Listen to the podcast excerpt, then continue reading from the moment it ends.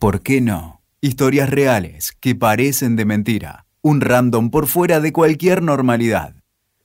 Bueno, y entonces eso es lo que me pasa. O sea, no, no doy más, estoy al borde del colapso.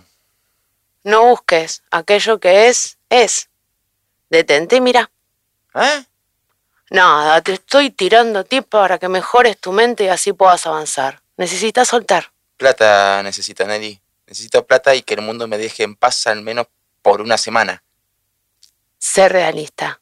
Planea un milagro. Milagro sería que me hables en serio. Cuando dejas de ser, solo entonces, por primera vez serás. ¿Qué decís? No digas que esto es bueno y esto es malo. Acepta todo tal como es. ¿Estás? Ah, estás leyendo. Para, para, dame eso. Dame. ¡Hoyo! Estás leyendo Hoyo y me tiras las frases. Pero si está buenísimo. No, no, no, no, vos no tenés idea. Lees lo que te conviene. Soltá, Nico. Soltá. Ah, ¿querés que suelte?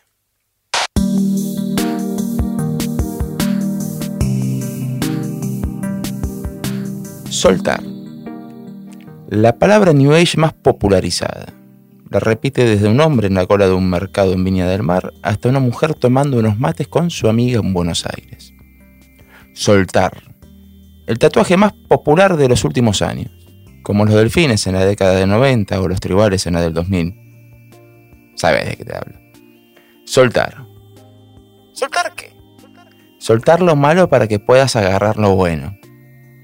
¿Pensaste alguna vez en qué significa soltar? ¿Pensaste alguna vez en que se utiliza hasta como insulto en medio de una discusión? Luego de un relevamiento que he efectuado personalmente, he elaborado una estadística que afirma que el 110% de las personas que dicen soltar no dimensionan lo que están diciendo, con un 10% de margen de error. Es el sumum de las frases hechas. Ya no hace falta decir si sucede conviene, aunque te hayan amputado una pierna. Soltar y otra cosa. Seis letras, dos sílabas. Vamos a poner un poco de contexto previamente. Soy de los que confían en el argumento por sobre la persona. A mí no me importa quién dice algo, ni desde dónde lo dice, si es que el argumento es válido. Casi siempre funciona y sin excepciones. Incluso si me venís a preguntar por alguna de esas personas extremas, si alguien encuentra una frase, un concepto menos que no implique la aniquilación del otro en algún discurso de cualquier dictador nacionalista, me avisa. Pero una cosa es la validez del argumento y otra cosa es el hombre que vive contradiciéndose a sí mismo. El amigo Hoyo es el autor de cabecera de varios amigos y amigas míos. Uno de ellos es un hombre de izquierda, pero no de la europea occidental, sino de esos de Fidel, el Che, Cienfuegos, la patria socialista y demás cosas.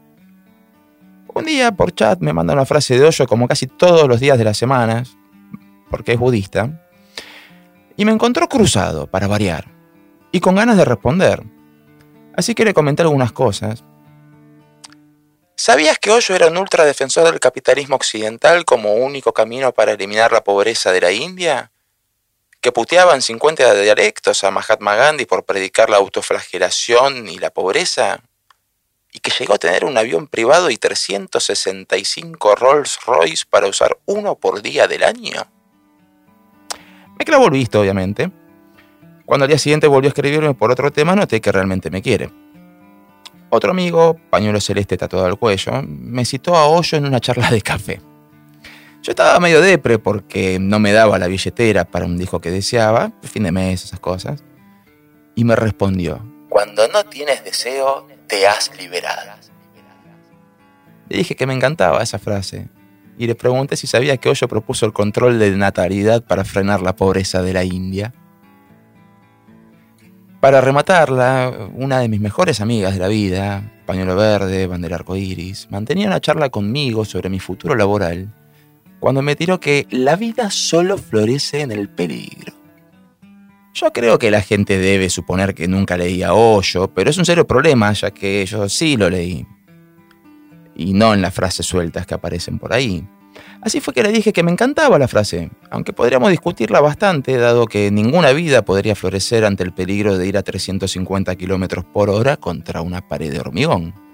pero que prefería preguntarle si sabía que cuando Hoyo se opuso al celibato, dijo que era el culpable de todas las perversiones, incluida la homosexualidad. Más allá de que honestamente no entiendo cómo aún conservo amigos, algún amigo, lo cierto es que no tengo nada contra Hoyo, sino contra quienes repiten frases que encontraron perdidas por ahí. Del mismo modo que no tengo nada contra los creyentes religiosos, mientras no me digan que la Tierra fue creada en seis días. Soy católico, apostólico, romano, bautizado, primera comunión, confirmación, peregrinaciones, misionero, toda la bola. ¿Alguno se puso a leer la letra chica de la Biblia? Bueno, toda la Biblia es letra chica, pero me refiero fuera de las citas que nos hacen habitualmente. ¿Alguien la leyó? Entre los que critican al Islam por sus textos sagrados que justifican la violencia de los extremistas, ¿alguno leyó la letra chica de la Biblia? Hay zonas en los Estados Unidos donde lo único que se lee es la Biblia y se la sigue al pie de la letra. Y hablo de los Estados Unidos de Norteamérica. ¿eh? De hecho, hasta hubo un juicio a Dios en tribunales para decidir si correspondía enseñar la teoría de la evolución en las aulas. Bueno, yo sí leí. Y después leí a Agustín de Hipona y a Tomás de Aquino.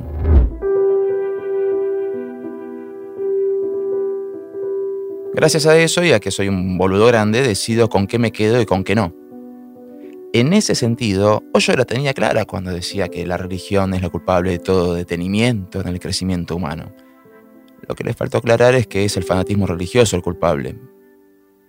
Si leen la letra chica de Hoyo, que en realidad son más de 650 libros, que como él tampoco escribió la mayoría de ellos, es obvio que nadie los leyó todos, pero les puedo asegurar que yo sí leí varios. Si leen esa letra, se encontrarán con vaivenes que pasan por el sincretismo, el antiteísmo, el teísmo, el existencialismo, algunos discursos contra el ego y muchos discursos con tanto ego que las letras saltan por los aires soltar. En noviembre de 2019 me encontraba en el templo de Xuanwang. Bueno, si no sabes cómo llegar y estás en Buenos Aires, te cuento. Te tomas el colectivo 8, pero el semirápido, hasta el aeropuerto de Seiza. Ahí te subís a un vuelo que te lleva a San Pablo, en Brasil. Empalmas con otro que cruza el Atlántico y el Sahara hasta Qatar. Una vez allí, cambias nuevamente de avión y te vas hasta Hong Kong pasando por el cielo de Afganistán y en Hong Kong tenés que volver a cruzar un aeropuerto entero, subir ocho pisos, tomarte un subte, bajar otros ocho pisos para subirte a un vuelo de cabotaje que te deposite en Taiwán. Un taxi desde el aeropuerto hasta la terminal de trenes de Taipei, donde abordás el tren bala hasta la ciudad de Taichung. Ahí buscas un micro que en unas tres horas te deja en el pueblo de Xuchi, en medio de una reserva aborigen a orillas del lago San Moon. No es todo. Un pequeño ferry te cruzará a través del lago hasta el muelle Xuanwang, donde te esperará una escalera que, si estás en buen estado, puede llevarte unos 45 minutos sin parar en los descansos que un alma caritativa puso en el camino. Listo, fácil, llegaste al templo de Xuanwang, que tiene el tamaño de una habitación de 25 metros cuadrados y donde reposan las cenizas de Xuanwang, el hombre que tradujo al chino las enseñanzas de Buda y generó una revolución.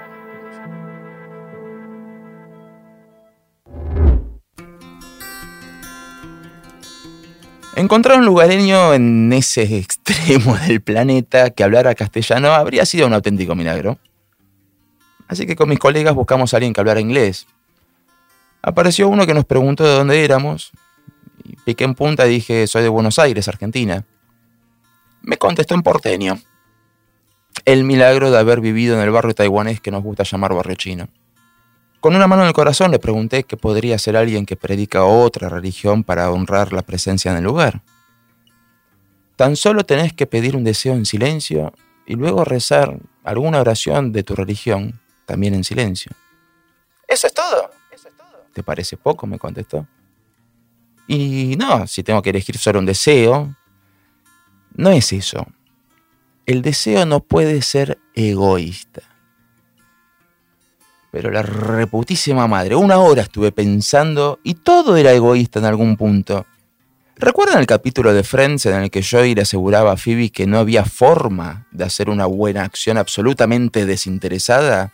Porque si te sentís bien por haberlo hecho, en cierto punto estás satisfaciendo tu ego. Bueno, eso.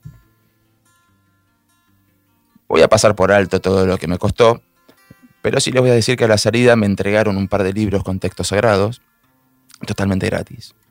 Los dos son iguales, creo. Uno está en chino y el otro en inglés. Y lo leí, el que está en inglés, claro. Luego de criarme como cristiano, interiorizarme en el judaísmo y conocer íntimamente a los musulmanes, al menos a los europeos, me faltaba un poquito de budismo y taoísmo. Y les puedo asegurar que cuando se leen las escrituras que cada religión considera sagradas, se llega a varias conclusiones.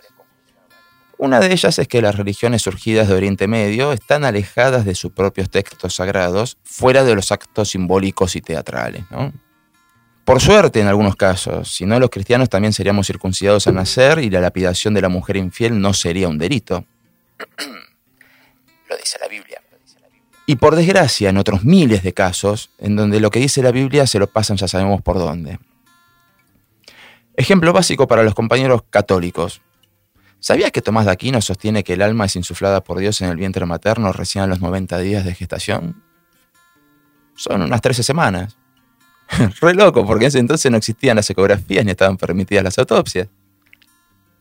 De hecho, el Vaticano condenó el aborto recién en 1869, con lo cual podría decirse que del 100% de existencia del cristianismo, la condena ocupa solo el 8%.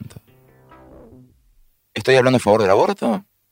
No, estoy pidiendo que lean en vez de repetir lo que les dicen otros y que funden sus opiniones en base a lo que interpretan, no a frases sueltas.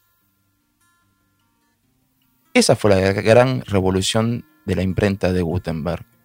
No crear la imprenta, sino imprimir una Biblia en alemán para que la entendieran los alemanes sin pasar por el cura que la leía en latín. Y hablando de frases sueltas, vuelvo a la de una sola palabra. Soltar.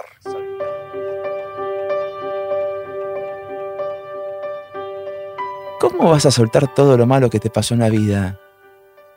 ¿Cómo pensás aprender si lo descartás, si te alejás? Si te tropezás con una piedra y la soltás, lo más probable es que te la lleves puesta de vuelta. Levantala y no te pido que la cargues con vos, pero sé algo pulila, movela a un costado, identificarla bien para no volvértela a cruzar, o si te la volvés a cruzar para esquivarla. Aprende para no volver a tropezarte, al menos no con la misma piedra. Las cosas que nos pasan no se sueltan. No se puede soltar la muerte de un ser querido. No se puede soltar una ruptura amorosa. No se puede soltar un fracaso laboral o de un emprendimiento. No se puede soltar a un amigo que te traicionó. Mejor dicho, no se debe soltar ninguna de esas cosas. Se las enfrenta, se las procesa, se las transita tratando de aprender en el caso de las que se pueden solucionar. Se las pula hasta que ocupen el lugar menos doloroso en el caso de las que no podemos cambiar, para que duelan lo mínimo necesario. Y se siga adelante. Si te haces un tajo profundo en la piel, no lo soltás. Vas al médico, que te lo cosan, te quedará una cicatriz que te lo recordará por siempre, pero te puedo asegurar que mucho peor habría sido dejar la herida como estaba con tal de no enfrentarla. No somos cosas ni los hechos son trailers que llevamos enganchados y se pueden soltar. Porque hablando ya en primera persona, lo que muchos llaman soltar en vez de resolver, yo puedo decirle si no lo veo no está pasando pero pasa, y duele igual. Y les puedo asegurar que la piedra que se suelta sin resolver cae directo derechito dentro del zapato. Imaginen seguir caminando sus vidas de ese modo. Y en cuanto a eso de soltar lo malo para que llegue lo bueno, en fin, no sé qué tan grande tiene el ego el autor de la frase completa, pero seguramente cotizaba en bolsa. Lo bueno no llega, hay que salir a buscarlo. Somos primates evolucionados, estuvimos miles y miles de años saliendo a buscar nuestro alimento sin morir en el intento. Desde las cavernas, luego las chozas, luego las aldeas, los pueblos, las ciudades. Evolucionamos, pero no cambiamos de especie. Nada llega si te quedas sentado, amiguito, por más que sueltes hasta la copa de vino.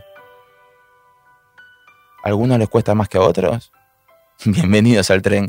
Está un lugarcito que estamos llenos de gente que piensa igual que vos y que yo. No hace falta que te tapes el tatuaje. ¿eh? Toma tu problema e intenta resolverlo. Agarra tu dolor. Aprende a convivir con él hasta que duela menos. Aprende de tu fracaso, pulí esa piedrita y recién ahí soltala en un estante imaginario al que puedas mirar de vez en cuando y sentir orgullo de todas las piedras hermosamente talladas que tenés.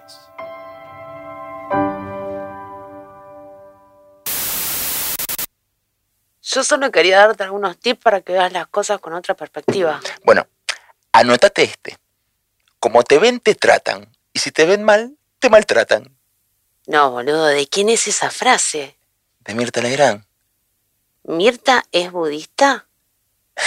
No, no, no, no creo. Bueno, se te nota un poquito enojado con todo lo que te pueda llegar a hacerte bien. Vos me estás jodiendo, ¿no? No, Nico, pero aquello que es, es. ¿Vos te das cuenta de lo que estás diciendo? Sí, lo que es es y lo que no es no es. ¿Qué tiene de magia? Lo que no es, no es. Sos un genio, chabón. Pero me Pero me...